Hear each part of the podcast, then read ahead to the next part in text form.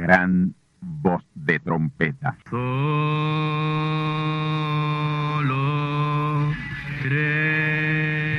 Saludos amigos y hermanos radioyentes.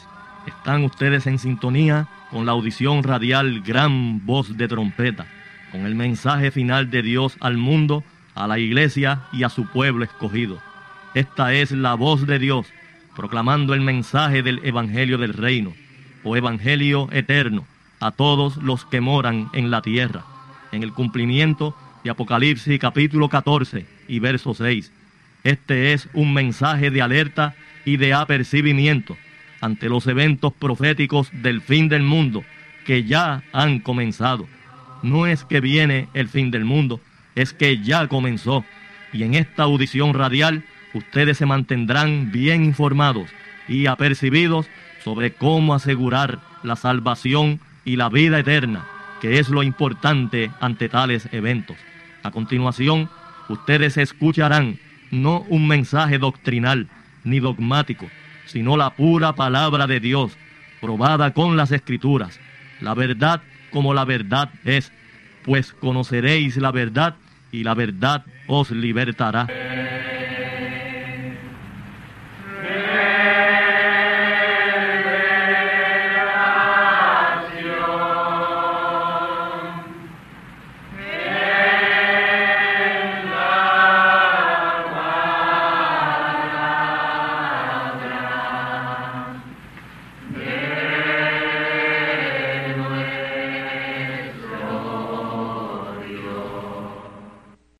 Apocalipsis capítulo 1, versículo 1 al 8. La revelación de Jesucristo que Dios le dio para manifestar a sus siervos las cosas que deben suceder presto y la declaró enviándola por su ángel a Juan su siervo, el cual ha dado testimonio de la palabra de Dios y del testimonio de Jesucristo y de las cosas que ha visto. Bienaventurado el que lee y los que oyen las palabras de esta profecía y guardan las cosas en ella escritas, porque el tiempo está cerca. Juan a las siete iglesias que están en Asia. Gracias sea con vosotros y paz del que es y el que era y el que ha de venir y de los siete espíritus que están delante del trono y de Jesucristo, el testigo fiel, el primogénito de los muertos y príncipe de los reyes de la tierra, al que nos amó y nos ha lavado de nuestros pecados con su sangre y nos ha hecho reyes y sacerdotes para Dios y su Padre. A Él sea gloria e imperio para siempre jamás. Amén. He aquí que viene con las nubes y todo ojo le verá y los que le traspasaron y todos los linajes de la tierra se lamentarán sobre él. Así sea. Amén. Yo soy el alfa y la omega, principio y fin, dice el Señor, el que es, el que era y el que ha de venir el Todopoderoso. Amén. Yo fui en espíritu en el día del Señor.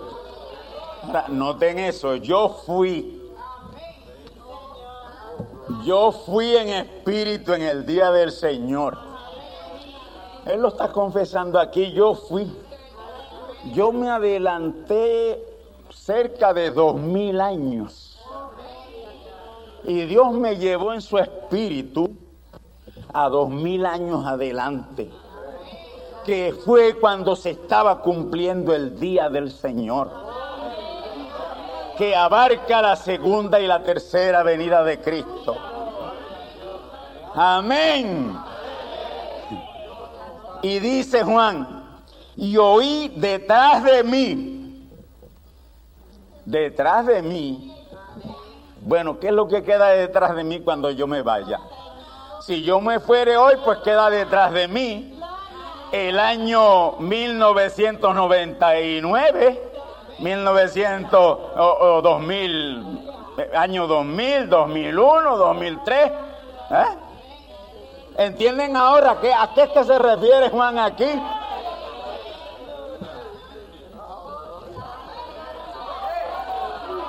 Y oí detrás de mí, detrás de mi tiempo, oí detrás de mi tiempo, fuera de mi tiempo.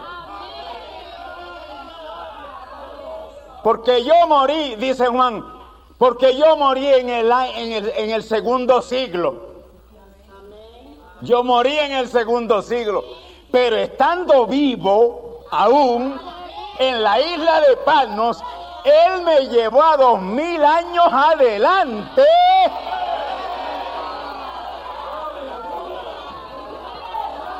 Y allí oí a William Marion Branham dándome la primera revelación o etapa del Apocalipsis. Y después oí al otro.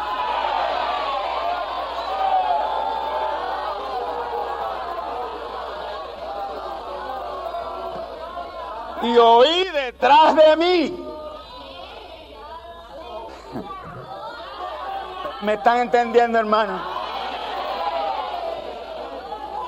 Lo que queda detrás de mí es cuando yo me vaya, todo eso que quede detrás de mí.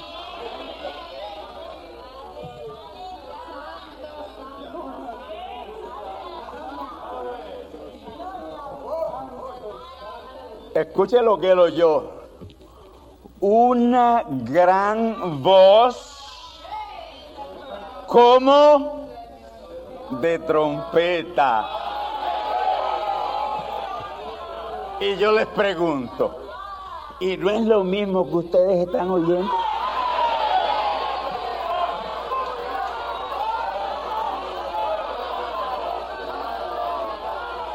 No es lo mismo que yo oí cada vez que me ponía a los pies de ese gran profeta mensajero Branham a escucharlo predicar.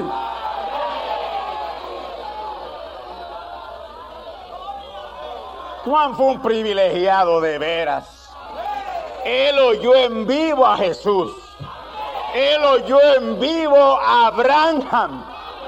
Y él oyó en vivo la parte final de esta palabra. Por eso es que él puede hablar del que fue, del que es y de Él que ha de venir. Oh, gloria al nombre del Señor. Vamos entonces al capítulo 1. Sencillamente esas anotaciones para un impulso. Pero vamos ahora al capítulo 1. En vivo y a todo color.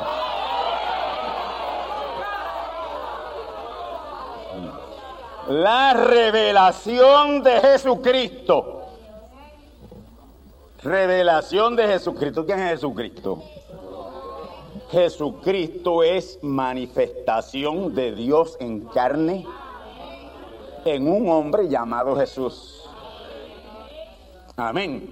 Pero Jesús no era Dios ni fue Dios. Él fue la manifestación de Dios en carne humana. Hoy dicen por ahí las iglesias y adoran a Jesús como Dios. Eso es erróneo. Eso es herejía. Decir hoy que Jesús es Dios es herejía. Un hombre no puede ser Dios Háyalo traído Dios como lo haya traído.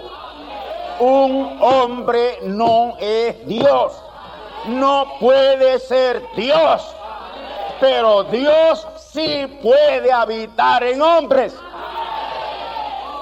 Y esto es lo que él hizo en Jesús, habitar, morar por tres años y medio. Jesús fue Dios por tres años y medio.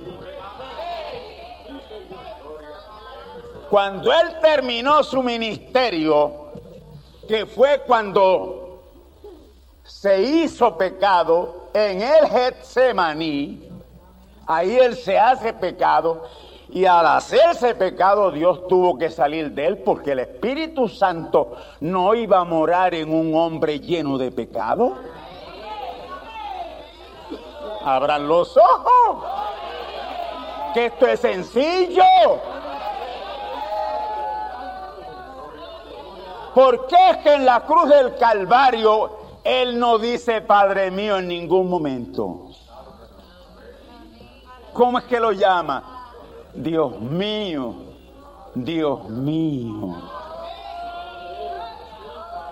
Amén. Porque allí en la cruz del Calvario ya era pecado.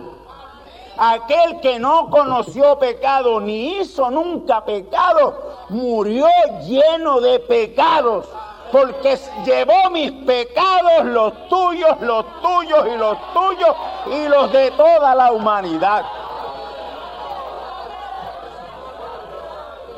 ¿Y cómo el hecho pecado va a llamar a Dios su Padre? Dios no es padre de pecado. ¿Ustedes están entendiendo?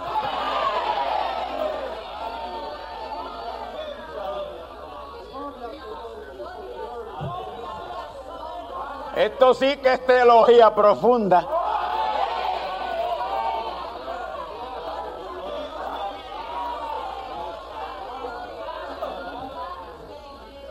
La revelación de Jesucristo, Dios en carne humana. Amén. Fíjese, Juan estuvo en su ministerio. Pero en el ministerio del Señor Jesús no hay revelación apocalíptica. No hay descorrido de velo. No hay descorrido de telón. El descorrido de velo y telón es en su segunda y en su tercera venida.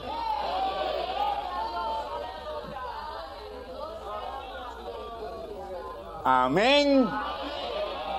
Entonces, ¿de qué Jesucristo es que está hablando Juan aquí?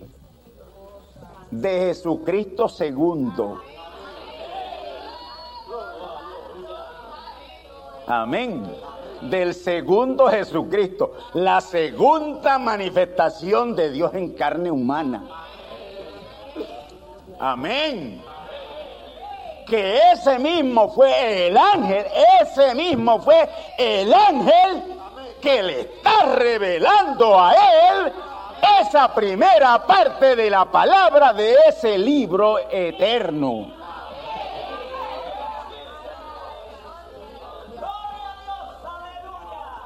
La revelación de Jesucristo.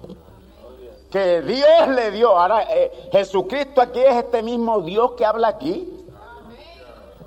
Porque Jesucristo, Cristo, en Jesús fue Dios. Pero ya del Getsemaní en adelante ya Él no es Dios.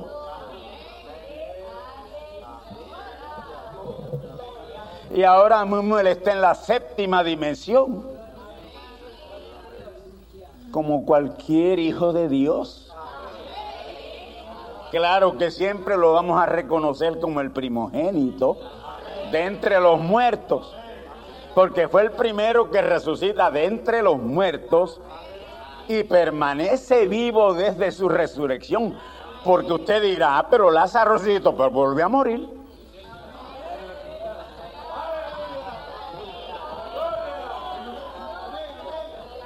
usted quizás me cite el caso de Enoch y el caso de Elías, pero ahí hay unos misterios que tenemos que resolver ya pronto.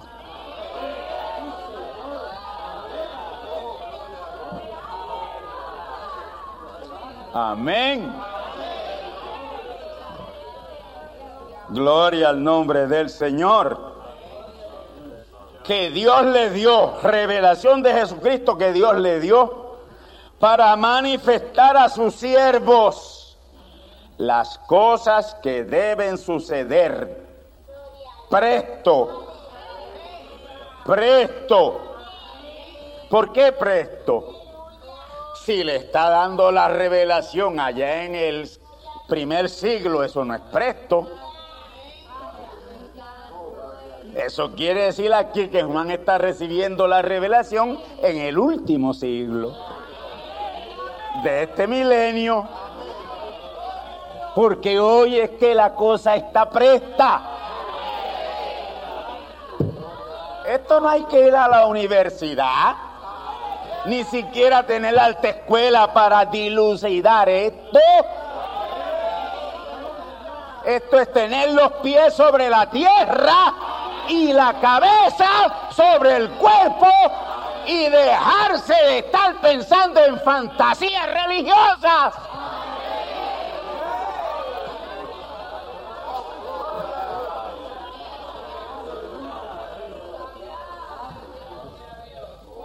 Dios le dio para manifestar a su siervo las cosas que deben suceder presto. Amén. Y la declaró. Escuchen bien ahora. Y la declaró enviándola por su ángel a Juan. Esta no es la revelación de Juan es una revelación dada a Juan que Dios envía por su ángel mensajero de la segunda venida de Cristo, William Marion Branham.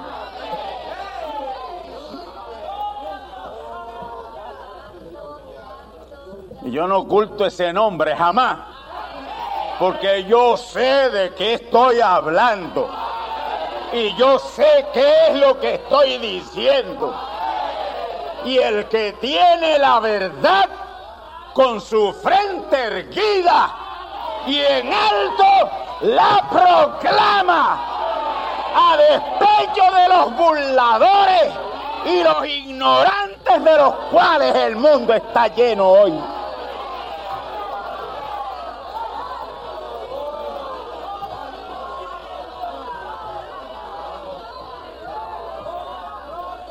Porque el mundo está repleto de ignorantes religiosos que no saben ni dónde tienen las narices. Y usted los oye con título del título del reverendísimo tal. Que el perro mío es más reverendo que él.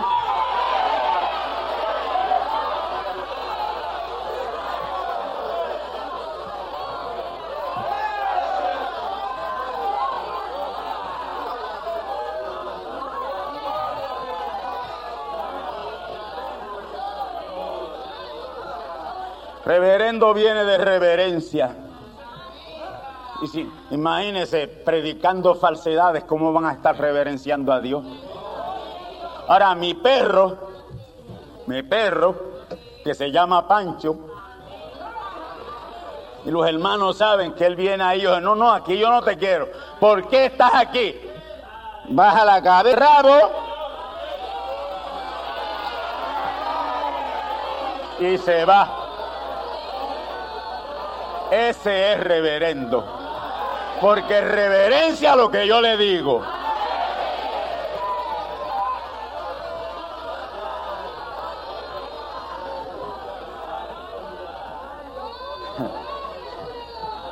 Si esta cinta llegara a caer en sus manos, y va a caer, va a llegar,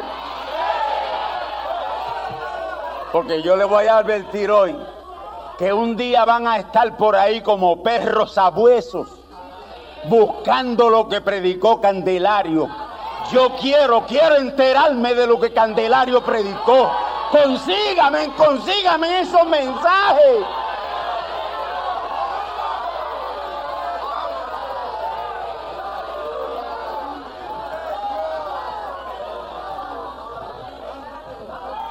¿Cómo andarían ellos detrás de los escritos de Jesús? Gracias a Dios que no escribió nada. Pero ¿cómo andarían por ahí detrás de los escritos de Jesús?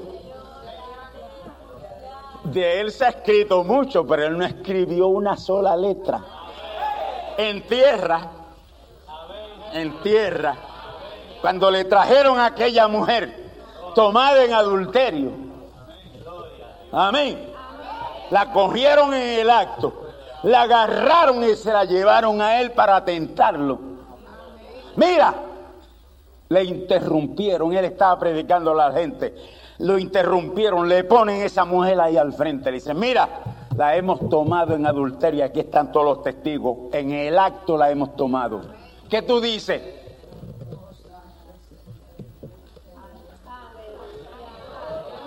Él inclinó su rostro y escribió en tierra. ¿Ustedes saben qué fue lo que escribió en tierra él?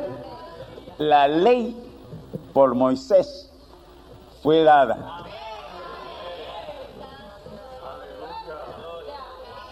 Amén.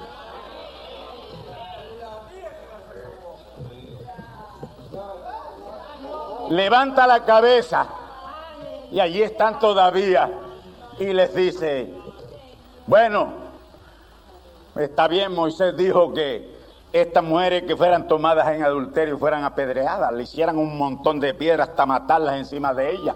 Está bien, eso es correcto. Pero el de ustedes que no lo haya hecho, el de ustedes que no sea un adúltero, el de ustedes que esté sin pecado, tírele la primera piedra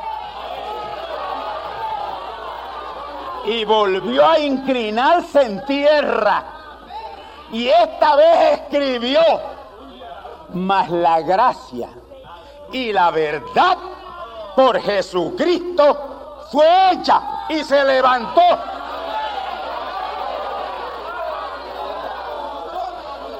Y solo estaba la pobre mujer allí. Y le dice, mujer, ¿y dónde están los que te acusaban? Señor, todos se han ido. Él le dice, pues yo no te condeno, vete y no lo hagas más para que no te venga otra cosa peor.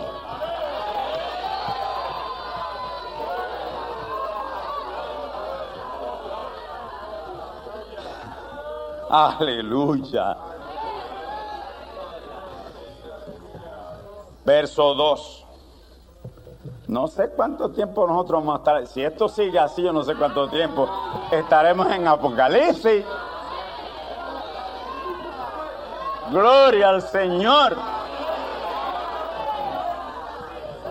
Porque Apocalipsis quiere decir quitar un velo. Y yo no sé cuántos velos Dios estará quitando aquí. Hay velos en el Antiguo Testamento que no han sido quitados. Hay velos en el Nuevo Testamento que no han sido quitados. Y hay velos en el Eterno Testamento, que es el Apocalipsis en sí, que no han sido quitados. Y todos van a ser quitados. Porque hablando de este día dice la palabra que no habrá nada en oculto que no haya de ser revelado.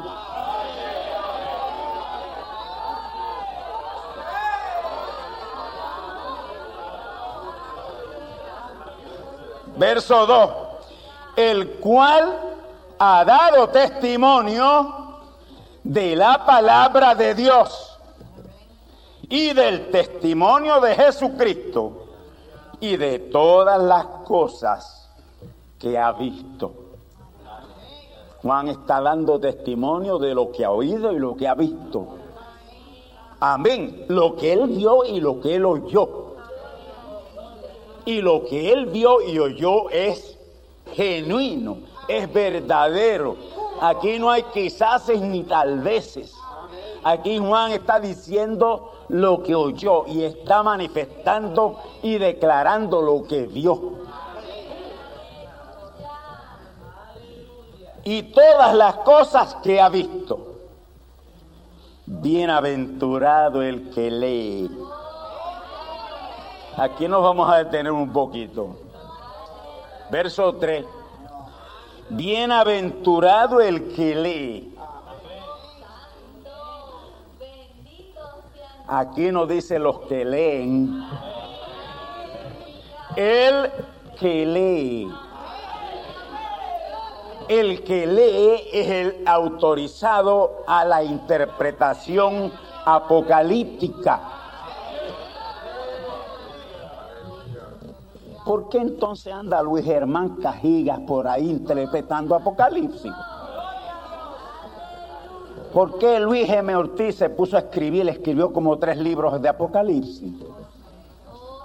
¿Por qué Fermín Cova ha escrito cuatro o cinco libros apocalípticos explicando Apocalipsis? ¿Tuvieron ellos alguna revelación de que eran el que leía? Aquí la Biblia dice, bienaventurado el que lee, bienaventurado al que Dios ha tomado y ha escogido para la interpretación de este libro.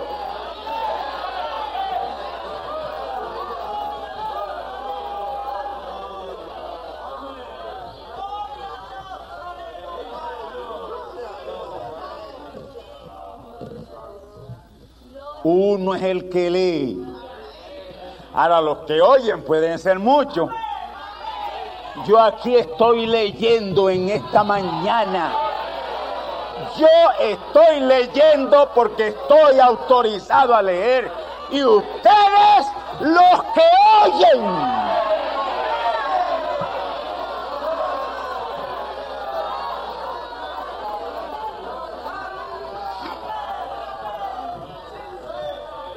Bienaventurado Branham, que fue escogido para leer en la primera etapa de este libro de Apocalipsis.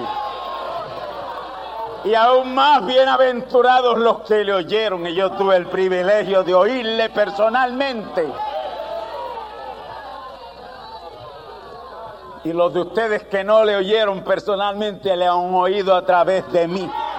Porque yo soy un fiel ministro de Branham. Así como lo fue Josué de Moisés.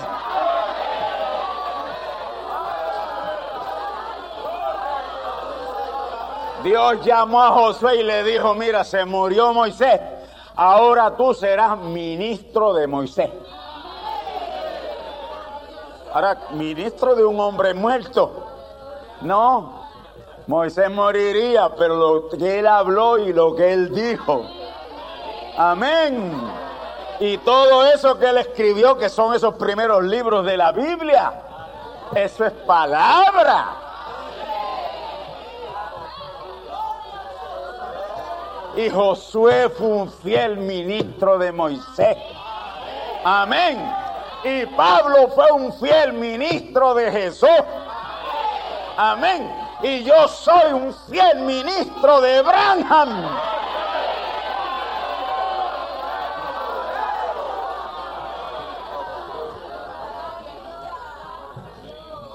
Ese fue el bienaventurado que leyó en la segunda etapa en la primera etapa del libro de Apocalipsis.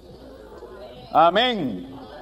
Gloria al Señor. O sea, en la segunda etapa de la palabra. Porque Apocalipsis tiene que ver con las dos etapas finales de la palabra. Amén. Por supuesto, el fundamento lo fue Jesús en todo. ¿Me oyeron? Pero Apocalipsis comienza ya después de su partida, casi dos mil años después. Amén. Eso no tuvo nada que ver con Apocalipsis. Nada. Branham sí. Y ese último mensajero sí. Gloria al Señor. Bienaventurado el que lee. Branham fue un bienaventurado quien tuvo esa gran revelación de la parte apocalíptica que él reveló. Él estaba llamado a ello, pues fue, él fue escogido de antes de la fundación del mundo para revelar esa primera parte o primera etapa del Apocalipsis. Amén. Y hoy hay otro mensajero de Dios, otro profeta de Dios, escogido desde antes de la fundación del mundo para traer la divina interpretación de la palabra apocalíptica de este día y de esta etapa. Porque Apocalipsis tiene dos etapas. Y las dos están en Apocalipsis 10. Apocalipsis 10, 1 al 6. Esa es la etapa de Branham. Apocalipsis 10, 8 al 11. Esa es la etapa del último mensajero que es el que lee hoy Apocalipsis.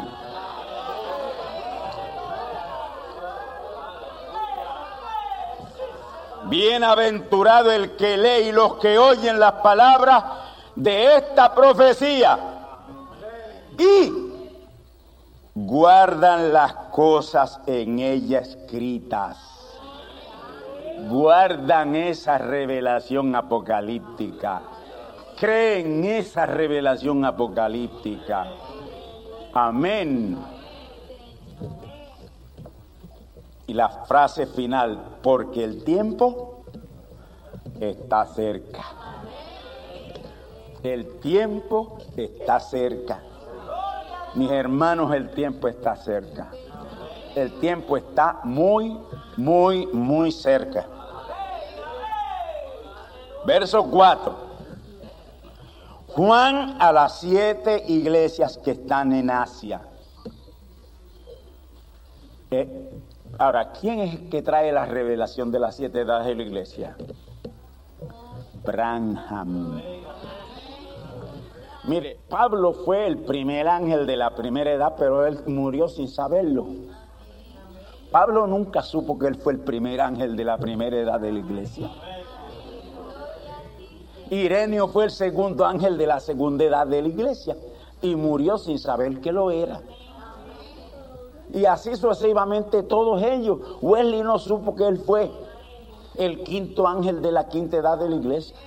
Lutero no supo que él fue el quinto ángel de la quinta edad de la iglesia. Wesley no supo que él fue el sexto ángel de la sexta edad de la iglesia. ninguno de ellos lo supo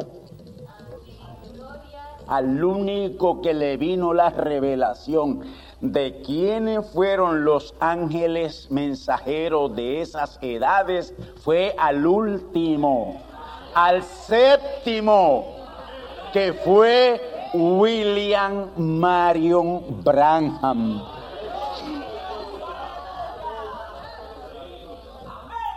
Juan a las siete edades de la iglesia porque Juan recibe la revelación del profeta mensajero Abraham y él tiene que escribir, amén, para esas edades de la iglesia, amén.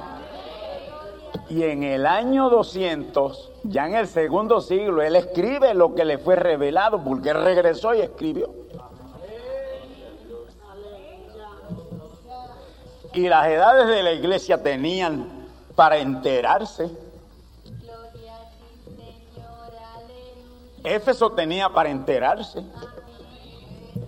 Pero hermano, Apocalipsis no podía ser revelado hasta el tiempo final. ¿De qué valía que, que la iglesia de Éfeso recibiera los escritos de Juan? ¿Qué iban a entender si eso estaba todo escrito en símbolo? Y nadie iba a entender nada. Las iglesias no entendieron nada pero hoy es que ha sido revelado. Y hoy es que conocemos y sabemos cuál fue el mensaje a cada una de esas edades de la iglesia.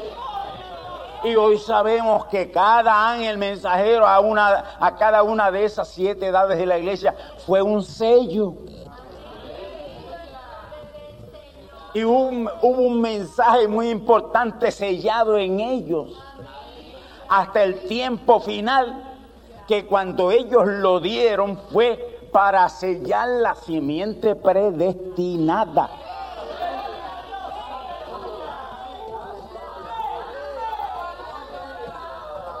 Cuando Pablo destapó, abrió el sello que había en él, fue para la simiente predestinada de sus días. Y esa fue la única que Dios selló. Amén. El resto se denominacionalizó.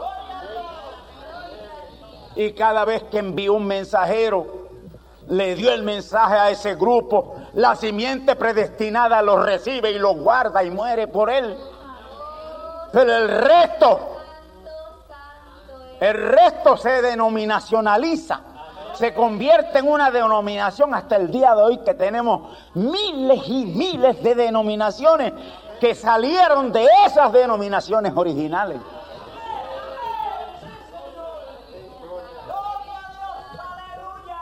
Juan a las siete edades de la iglesia que está en Asia. Gracias sea a vosotros y paz. Del que es, aquí vuelve de nuevo, del que es. Fíjese que el que es, el que es, no es el que era, el que era Jesús. Pero ¿por qué Juan usa el que era?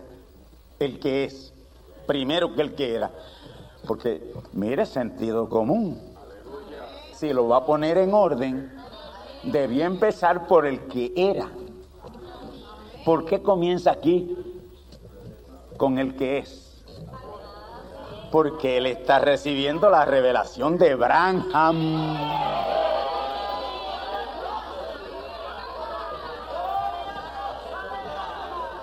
Él no está recibiendo la revelación de Jesús. Si él estuviera recibiendo aquí la revelación de Jesús, él lo dicho, el que era. Pero fíjese como comienza Juan. Juan a las siete iglesias que están en Asia. Gracias sea con vosotros y paz del que es paz del que es. ¿Quién es el que es? Branham, William Marion Branham. Paz de William Marion Branham. Paz por esa palabra del profeta mensajero Branham. ¿Para qué paz? ¿Qué paz va a recibir el que desconoce esto? ¿Qué paz pueden recibir esas denominaciones? Que antes de recibir ese profeta lo que hacen es atacándolo.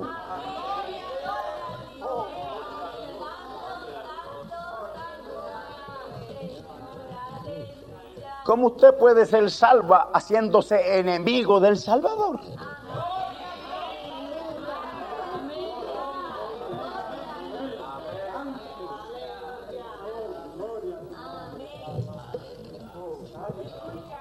Juan a las siete iglesias que están en Asia, gracia sea con vosotros y paz del que es Branham. Y que era Jesús de Nazaret. Y que ha de venir. Y que ha de venir Amén. Y el que ha de venir.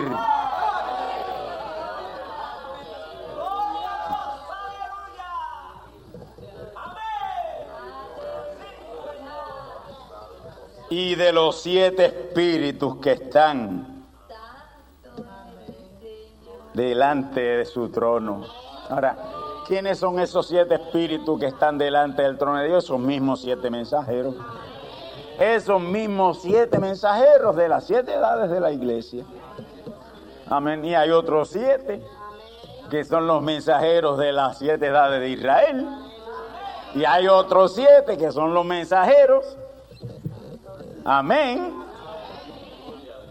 De la pirámide de mensajeros de las unciones ministeriales. Gloria a Dios. Y de Jesucristo el testigo fiel, el primogénito de los muertos.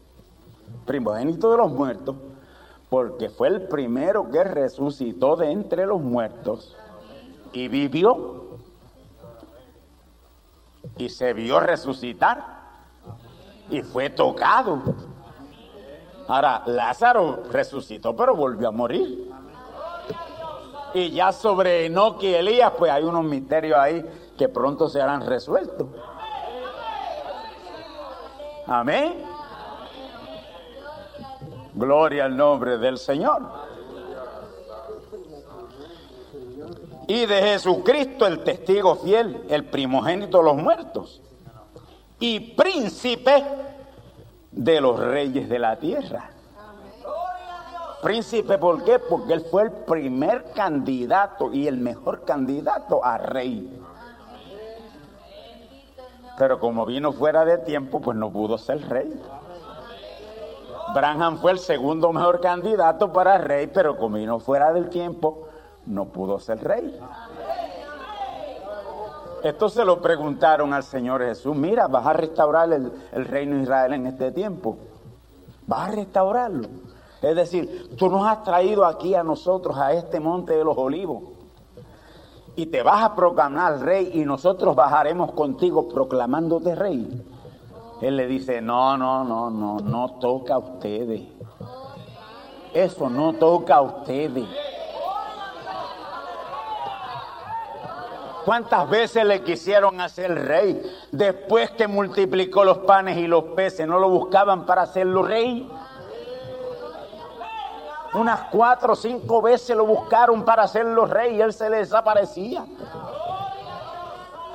Ahora la última vez en el monte de los olivos, restituirá el reino de Israel en este tiempo. Hoy, no, no toca a ustedes.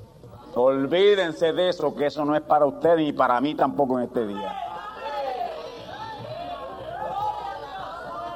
Es para aquellos que Dios, aquellos que Dios conserva y conoce y sabe en su propia potestad. Y hoy, hoy es el día cuando habrá un pueblo que sí va a tener a Dios coronado entre ellos.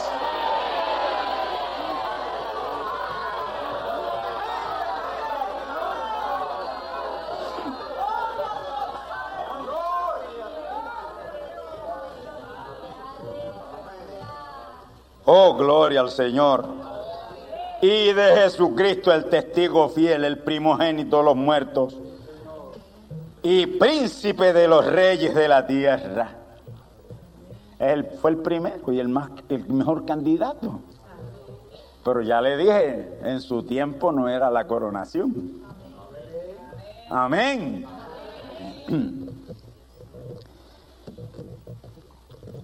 Príncipe de los reyes de la tierra, al que nos amó y nos ha lavado de nuestros pecados con su sangre.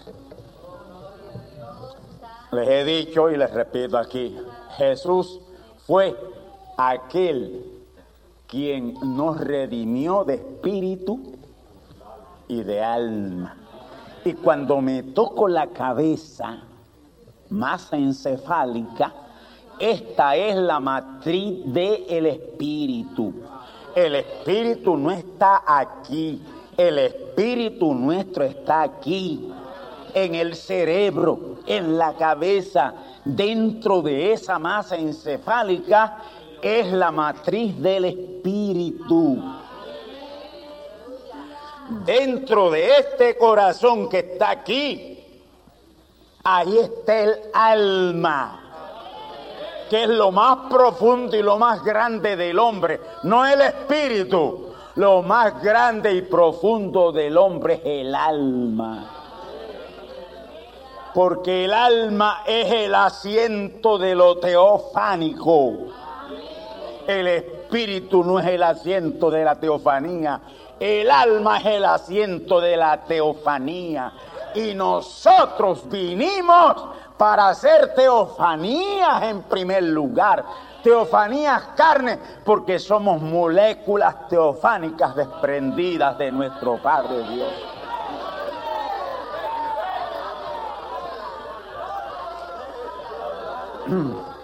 Y hermanos como como ya se me acabó el tiempo, tengo una notita por aquí de la que le quiero hablar. Y con esto concluyo. Hay pánico entre los científicos y especialmente entre los sismólogos del área del Caribe. Hay pánico. No quieren dar una señal de pánico al pueblo, pero yo sé de buena tinta, y escúcheme bien, sé de buena tinta que los sismólogos han llamado a los grandes jefes de defensa civiles en el área del Caribe,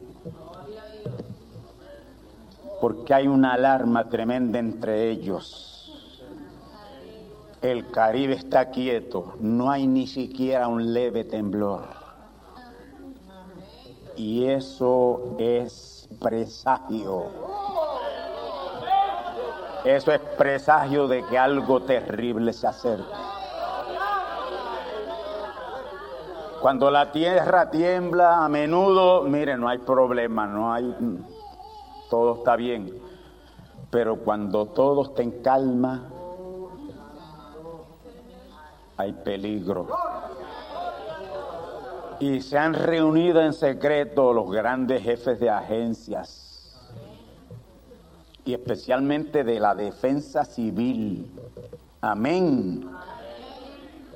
De que el área del Caribe no ha tenido por algún tiempo ya actividad sísmica.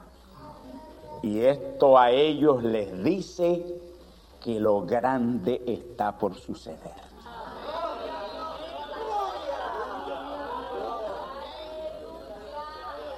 El área está en calma, una calma presagiosa del terremoto que nosotros sabemos que se avecina. Los ciclos sísmicos son de 60 en 60 años. El último terremoto de casi 7 grados, 7 punto algo, 7.5, que tuvimos nosotros, que fue un terremoto desastroso, pero gracias a Dios que nos cogió aquí con casuchas de paja y de madera y de yagua. Pues aquello fue una cosa que, que no se notó la diferencia mucho. Pues sin embargo mató mucha gente. 1918. De 1918 a 1998 van 80 años hermanos. El ciclo son 60 y mientras más tiempo dura en venir el sismo, más severo es.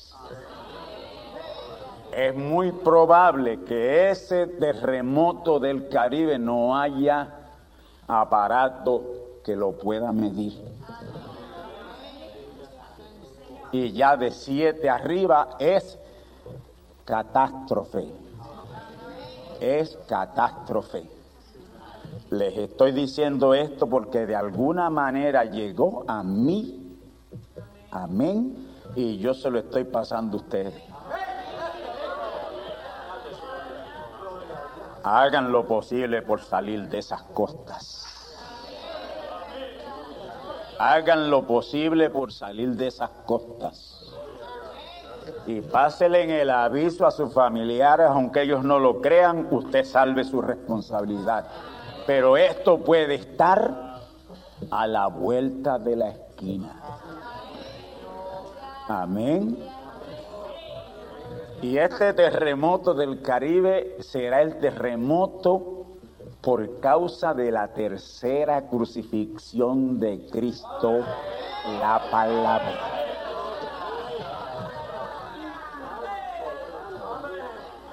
Estas son mis últimas palabras. Nos quedamos por ahí, pero esto lo vamos a seguir, no importa que...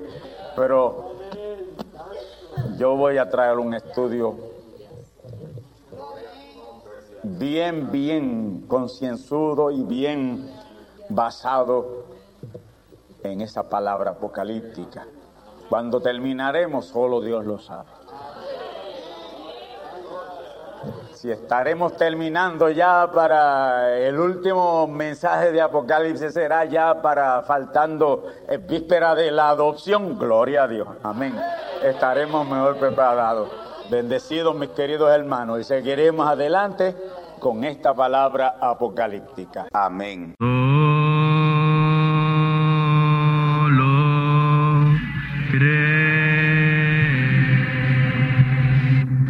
Y ahora hemos llegado al momento de liberación por la palabra hablada. No por oración. No oramos por enfermos. Hablamos la palabra. Jesús nunca oró por un enfermo. Él dijo la palabra. Él habló la palabra. Y la palabra fue enviada. Y curó los enfermos. Resucitó los muertos. Limpió los leprosos abrió ojos a ciegos, oídos a sordos, desató lenguas a mudos. Y la buena noticia hoy es que Él es el mismo, antier, ayer y hoy. Lo que Él hizo antier y ayer por otros, lo puede hacer hoy por ti tened la fe de Dios. Al que cree, todo es posible. Cree solamente y te será hecho. Enfermedad maligna, enfermedades producidas por demonios, virus, bacterias y gérmenes, os echo fuera y os maldigo con maldición de muerte. Y proclamo liberación sobre todo oprimido del diablo, que él llene los requisitos para ser liberado. Enfermedad te declaro fuera de existencia y pido la sanidad de los enfermos y la liberación de los oprimidos. En el nombre del Hijo de Abraham, el Todopoderoso Señor. Amén. Amén. La palabra ha sido dicha, la palabra ha sido hablada y tú estás liberado. Da gracias a Dios por tu liberación y ve y cuéntale a otros lo que Dios ha hecho por ti.